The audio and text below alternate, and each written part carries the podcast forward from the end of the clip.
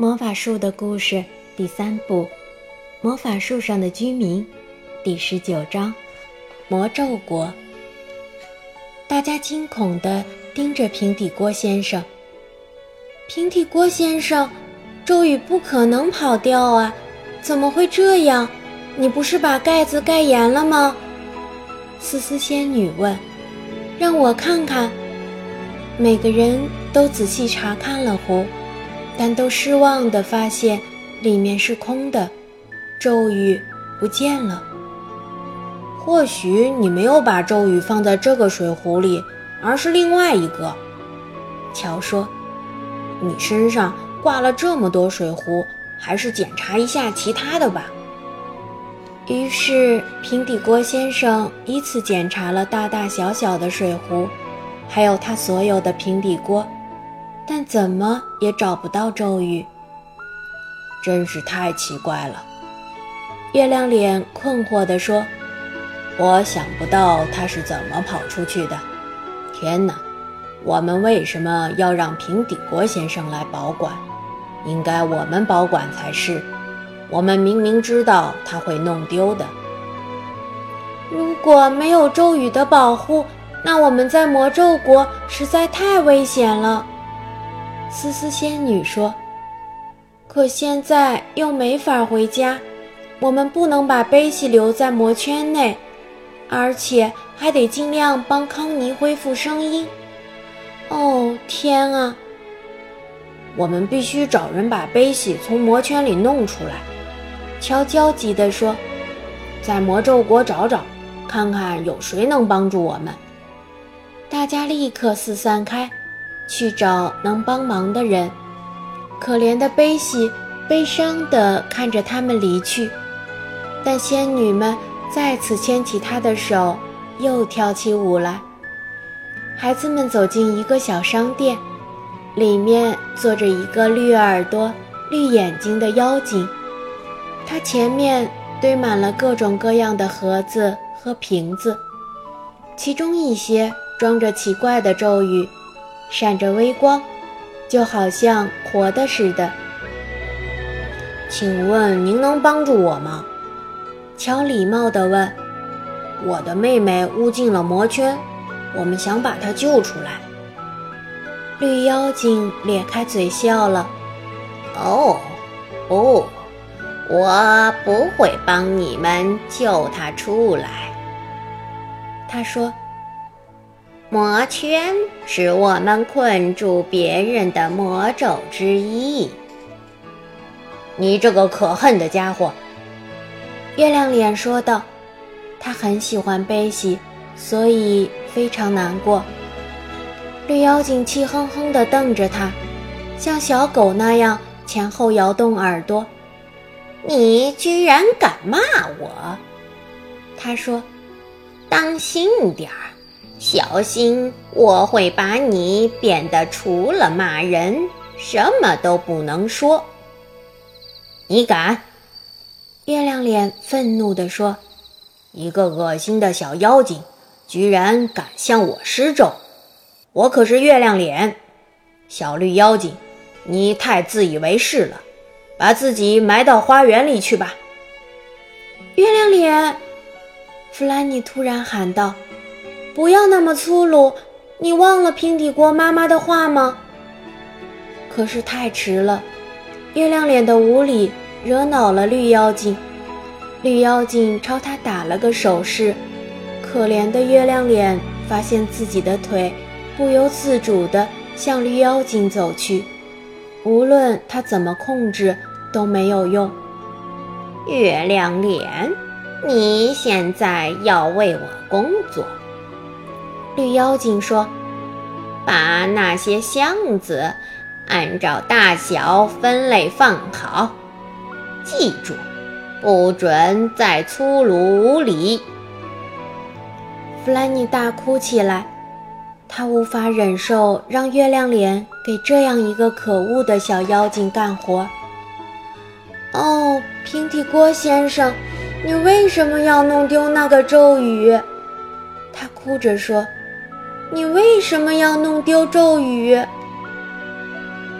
看，一个看起来很厉害的魔法师。”乔说：“他看见一个穿着宽大斗篷的高个子男人正走过来，说不定他能帮助我们。您能帮我们吗？”乔礼貌地问。“我们的朋友在这里遇到了麻烦。”他正要上前说明缘由，却突然停住了，因为他看到思思仙女正在抚摸一只黑猫。并和它亲切地说着话。思思仙女很喜欢猫，每次碰到猫，她都会去摸摸它们。但是，她绝不能，绝不能在魔咒国做这样的事。可是，她已经做了。魔法师笑着对她说：“多可爱的小仙女！我应该让你跟在黑猫左右。”陪伴它，照顾它。更让大家惶恐的是，魔法师用大斗篷裹起可怜的思思仙女和黑猫，扬长而去。哎，思思仙女消失了！弗兰妮哭喊着：“先是悲喜，然后是月亮脸，现在是思思仙女，我们该怎么办？”快看！平底锅先生突然指着旁边的一个小店大喊：“那家店的招牌上面用黄颜料写着‘来这找你丢失的东西’。我们或许可以在那里试着找一下康妮的声音。”平底锅先生说：“尽管……”我觉得无声的康妮更可爱，也不希望她能再次开口说话。但我们可以去那个商店试试看。他们向商店走了过去，弗兰尼仍旧擦着眼泪。经营这家小店的正是曾经去过隐身夫人山洞的那个漂亮仙女。康妮偷听的正是她的秘密，康妮不敢走上前去。平底锅先生将她推进了商店。漂亮仙女认识平底锅先生，并表示很高兴看到他。当平底锅先生向他说起康妮的遭遇时，他的脸色顿时沉了下来。是的，我知道事情的始末，他说。他偷听了我的一个很重要的秘密，他有没有将这个秘密写下来告诉你们？康妮赶紧摇摇头，拿出自己的小本子，在上面写了起来，然后把写好的那张纸撕了下来，递给仙女。我对自己的所作所为感到非常抱歉，仙女读道。请您原谅我，我没向任何人泄露过您的秘密，也永远不会提及。如果您能恢复我的声音，我保证以后一定不再偷看或者偷听和自己无关的事情。我会原谅你，仙女严肃地说。但是康妮，要是你泄密，你会再次失去声音，并且永远无法恢复。我现在就把声音还给你，但是你以后一定要小心。他递给康妮一个装着蓝色和黄色液体的小瓶子，以及一个红色的玻璃杯。喝下瓶子里的东西，仙女说：“你的声音就回来了。”幸好我没有把它卖给别人。康妮把奇怪的液体倒了出来，一口喝下，药水儿有点苦，他做了个鬼脸。哦，实在太难喝了，他叫了出来，然后高兴地拍起手：“我可以说话了，我的声音回来了，我可以说话了。”太可惜了。平底锅先生说：“我更喜欢你不能说话时的样子，尽管我可以不听。康妮找回声音之后是如此兴奋，他不停地说啊说啊，其他人却异常沉默。乔和平底锅先生一脸愁容，弗兰妮还在不停地掉眼泪。安静，康妮。乔终于开口了：“平底锅先生，接下来我们怎么办？咱们回去，向我妈妈再要一个咒语。”平底锅先生说：“这是我能想到的最好的办法。”随后，他们往回走，来到了云洞前。因为有太多人往上爬，所以他们根本没有办法下去。看来魔咒国会马上移走。平底锅先生沮丧地说：“瞧瞧，所有人都拿着毒蘑菇和其他东西，急急忙忙地往回赶。”那我们不能冒险回去找你妈妈了。乔从来没有这么焦急过。如果魔咒国带着月亮脸、贝西和思思仙女离开，我们就可能再也见不到他们了。他们坐在云彩边上，忧心忡忡。接下来可怎么办呀？突然，弗兰尼大叫一声，所有人都跳了起来。快看，那是什么？壶嘴上粘着的是什么？平底锅先生，那个红色的晃动着的东西，看呀！大家都凑上前去，平底锅先生欢呼起来：“是咒语，一定是他爬上了壶嘴，所以我们在查看壶里面时没有看到。”因为壶嘴太小了，它没法跑出去。咒语上那像腿一样的东西晃来晃去，肯定是想从壶嘴里爬出去。平底锅先生，快把它拿出来！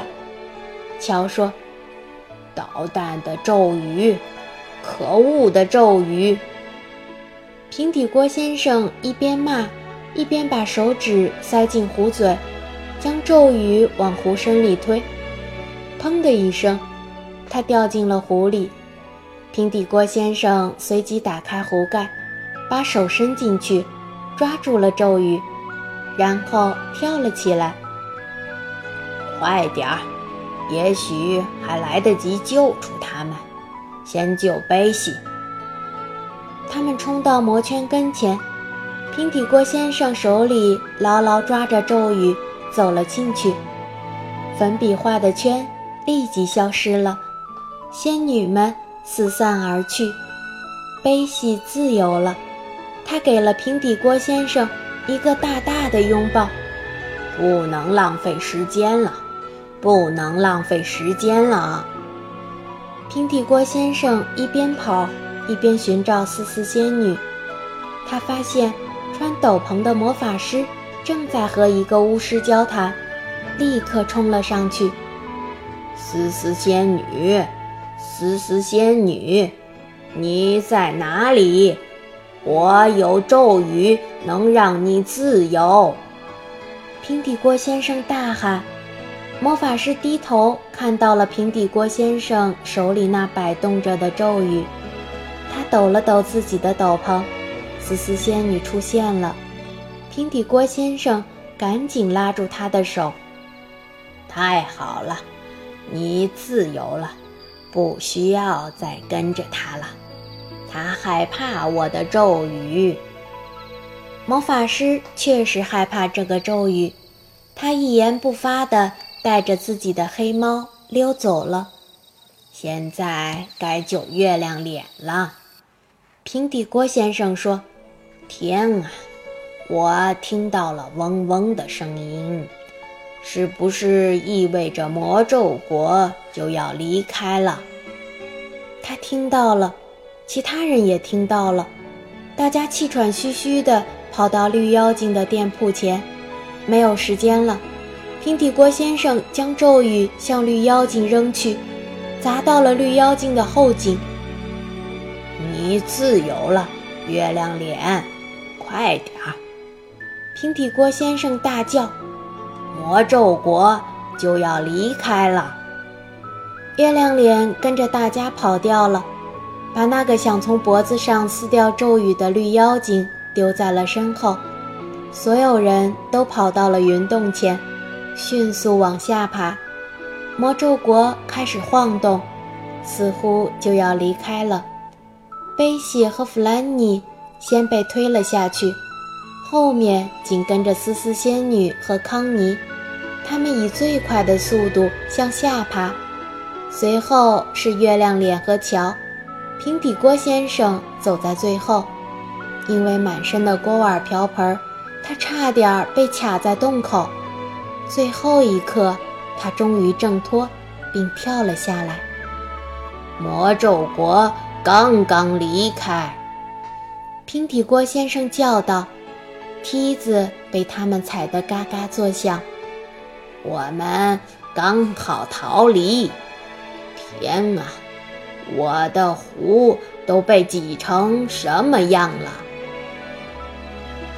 好，今天的故事就讲到这儿，感谢你的收听。